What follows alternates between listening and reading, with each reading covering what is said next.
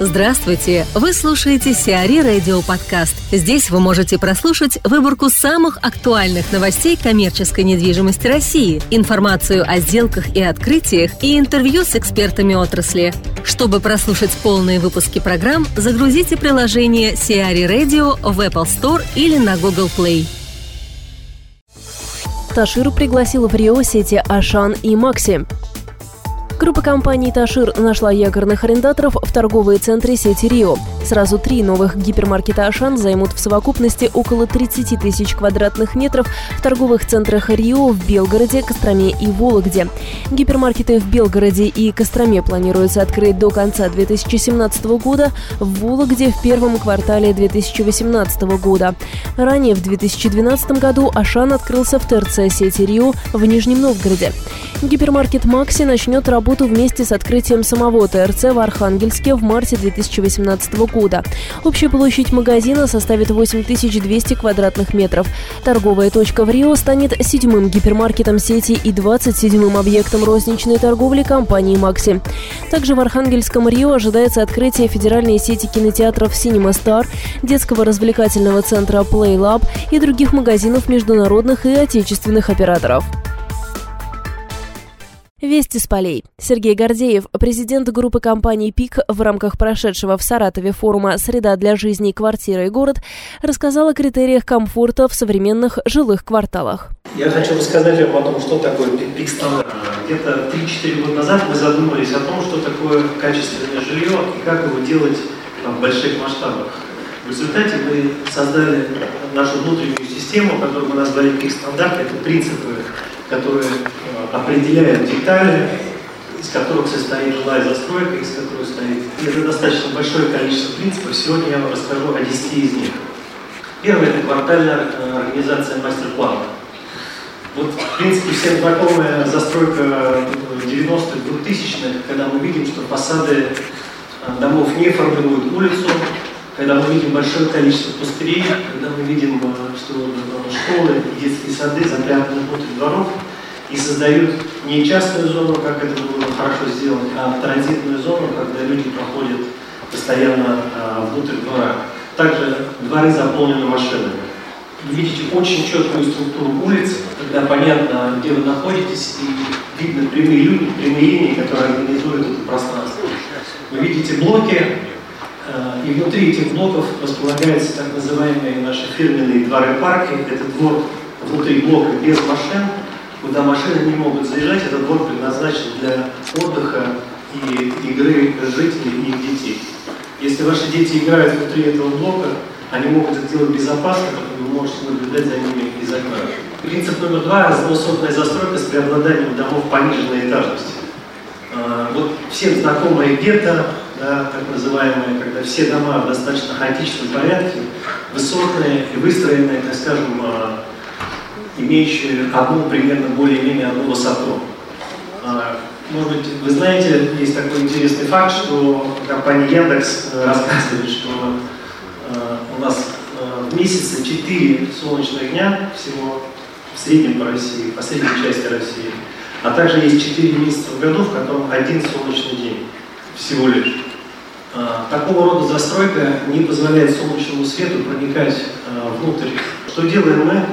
принципиально используется разновысотная застройка. 75% секций – это низкоэтажная застройка. И только одна э, секция высокоэтажная, которая как бы является архитектурной доминантой и создает определенную архитектурную привлекательность проекта. Концептуальный ландшафтный дизайн вместо традиционного благоустройства. Опять всем знакомая картина, да, э, все уже привыкли потому что мы здесь видим, детям негде погулять. В общем, двор создан для машин и достаточно э, справа это достаточно широкое э, пешеходное пространство и э, пространство для велосипедной дорожки. Э, так называемая политика friendly, то есть когда структура этого пространства предназначена для того, чтобы пешеходу было более комфортно, а не э, автомобилистам. Если вы слышали, возможно, у нас правительство Москвы в прошлом году весь центр Москвы переделало под такой формат, то есть очень сильно расширили, расширили пешеходные пространства, тем самым увеличив э, туризм, увеличив выручку магазинов, которые формируют улицу, наконец-то. И витрины, если вы видите, там написано вот офис заселения, там магазины, которые формируют эту улицу. Также мы применяем так называемую политику трафик calming, да, то есть это специальные элементы, которые зашиты в проекты э, дорог, которые позволяют снизить скорость движения автомобилистов в среднем до 20-30 км в час и не позволяет им разогнаться. Также мы видим, что э, парковка вписана в благоустройство. Это наши э, детские площадки, которые мы делаем вот таким образом. Положены они на участках э, от, от полгектара и выше. Э, принципиально они размещаются не внутри дворов, а они размещаются за пределами дворов. Э, потому что, чтобы звук не мешал, зритель, не мешал жителям, э, когда они живут и отдыхают дома. Это такие целые аттракционы с, различными, с различным абсолютно игровым оборудованием для разных возрастов, как бы такие города, которые позволяют детям разных абсолютно возрастов выплеснуть свою энергию. Четвертый принцип – организованная парковка и двор без машин. Всем известная ну, парковка по принципу джунглей, мы делаем парковку структурную, подземную и надземную. В данном случае вы видите, э, как выглядят наши структурные многоэтажные ярусные парковки с ритейлом на первом этаже. Детские сады и школы вписаны в застройку. Вот расскажу вам один случай. Жители данной школы потребовали, что жители данного района потребовали, чтобы руководство школы открыло заборы, и, потому что было очень сложно переходить эту школу, входить в руководство школы открыло, но в итоге не смогло выпускать детей, потому что нормы безопасности запрещали выпускать детей при, при открытых калитках. В итоге налицо как э, неправильный э, мастер планирования создает социальные конфликты. Сквозной прозрачный подъезд без ступеней и падуса. Видите, как падус уродует улицу, видите неудобные ступеньки, вы видите наш подъезд по принципиально всегда без ступенек и пандусов, всегда светлые лобби высотой от 3,6 метра, всегда прозрачные подъезды, всегда двусторонний подъезд. Э, он выходит наружу на улицу и внутрь во двор, чтобы гулять можно было выходить, не переходя, не делая обход. И готовая отделка.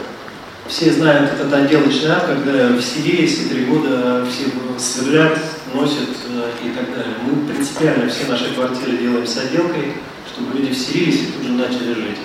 Может быть, возникнет ощущение, что это все очень дорого стоит. На самом деле это не так. Главное придерживаться этих принципов. Эти принципы можно сделать на любой бюджет и в любом регионе. Эти принципы мы выдерживаем во всех регионах, в которых мы работаем. Авиакомпания «Иберия» закрывает российские офисы.